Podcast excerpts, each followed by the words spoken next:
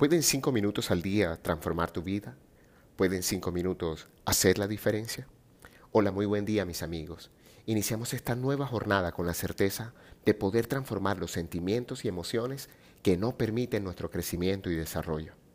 Como habrás notado, en esta tercera temporada de audios nos hemos centrado en la abundancia y hemos venido estudiando y meditando algunas palabras que si bien son muy conocidas en los ámbitos financieros y contables, nos hemos dado cuenta que su significado tiene mucha relevancia en nuestro día a día.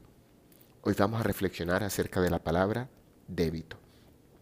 Débito viene del latín debitum, que significa deuda, que a su vez viene de debere o deber. Etimológicamente, su significado es tener algo que le pertenece a otra persona, pero también significaba estar obligado para con el otro. Y desde estas dos perspectivas vamos a analizar esta expresión de hoy. Deuda es una palabra que a muchos de nosotros no nos agrada del todo. De hecho, es muy común escuchar a las personas sentirse agobiadas por las deudas o muy estresadas por la presencia de las mismas. Sin embargo, también es muy común escuchar expresiones como el deber me llama o me siento en deuda contigo. Si has venido siguiendo estos audios con atención, comprenderás que los resultados en la vida son siempre coherentes a lo que pensamos, decimos, sentimos y por supuesto lo que hacemos o dejamos de hacer. Por tanto, uno de los objetivos de esta meditación es que reflexionemos acerca de los sentimientos que nos produce esta palabra. Más aún, cómo se percibe en nuestro cuerpo, mente y corazón la sensación de deuda. ¿Qué necesitas transformar en tu corazón con respecto a esta palabra? Por otro lado, siempre me ha llamado la atención que cuando abría una cuenta de ahorros me entregaban una tarjeta débito y me costaba asociarlo a tener una deuda. Hoy puedo entender que la razón por la cual se llama así esta tarjeta es porque al tomar una cuenta de ahorros, nuestro dinero se convierte en una deuda para el banco. Y ahí cambió mi percepción de esta palabra. De hecho, hoy disfruto mucho que las entidades bancarias estén endeudadas conmigo. Ellos tienen mi dinero y en contraprestación entregan una suma de dinero para cubrir la inflación y algo más.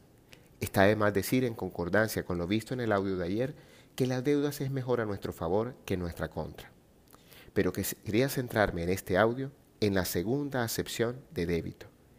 Exigencia establecida por la moral, ley o autoridad para con el otro.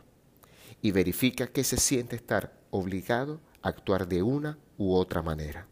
Y aquí sí debo confesarte, los sentimientos que experimento son muy extraños. Por un lado, se me hace complicado actuar por obligación. Las prohibiciones o las obligaciones las sentía como una afrenta, pero por otro lado, utilizaba con mucha frecuencia expresiones como quede en deuda contigo, te debo una, o pero aún te debo la vida. Como te decía, deuda representaba una atadura o un atentado a mi libertad de elegir, y esta palabra precisamente tenía la clave de mi transformación. Hoy más que obligado, prefiero elegido, por cuanto obligación riñe con mi autodeterminación, mientras que el poder de la elección es la clave de la libertad. Hoy elijo y me comprometo a seguir en mi proceso de crecimiento personal. Hoy elijo liberarme de las obligaciones de mi mente y corazón. Elijo saldar las deudas emocionales que cargaba en mi vida y este proceso ha traído paz a mi alma. Verifica que los acuerdos que haces en tu cotidianidad no te hagan sentir obligado a realizar acciones que van en contra de tus principios y valores. No olvides que el primer gran arrepentimiento en la vida es no sentirte auténtico y obligarte a vivir una vida que no deseas. Elijo no vivir endeudado a las expectativas de los otros y honrar mi esencia. Elijo vivir desde la libertad, pero entendiendo que al tomar ciertas decisiones me hago responsable de sus consecuencias. Aquí es donde se configura la libertad, solo cuando viene acompañada de la responsabilidad y el respeto. Pero de estos procesos ya hemos tenido tiempo para meditar a profundidad en audios anteriores que te recomiendo revises a continuación.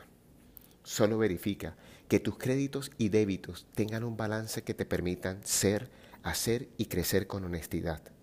Suma los suficientes ahorros mentales y emocionales para que puedas hacer frente a las circunstancias más complejas, pero recuerda que la palabra tiene poder y cada decisión trae implícita una obligación. Haz consciente tus conversaciones y elige ser protagonista en tu historia más que una víctima de la circunstancia. Cierra aquellos ciclos que no te permitan avanzar y concluye aquellas conversaciones que ponen en saldo negativo tu paz mental. Hoy te habló tu amigo Luis Gabriel Cervantes, desde el lugar de Midas, para recordarte que cuando dedicas cinco minutos al día para ti, puedes encontrar la armonía que se requiere entre lo que eliges y deseas.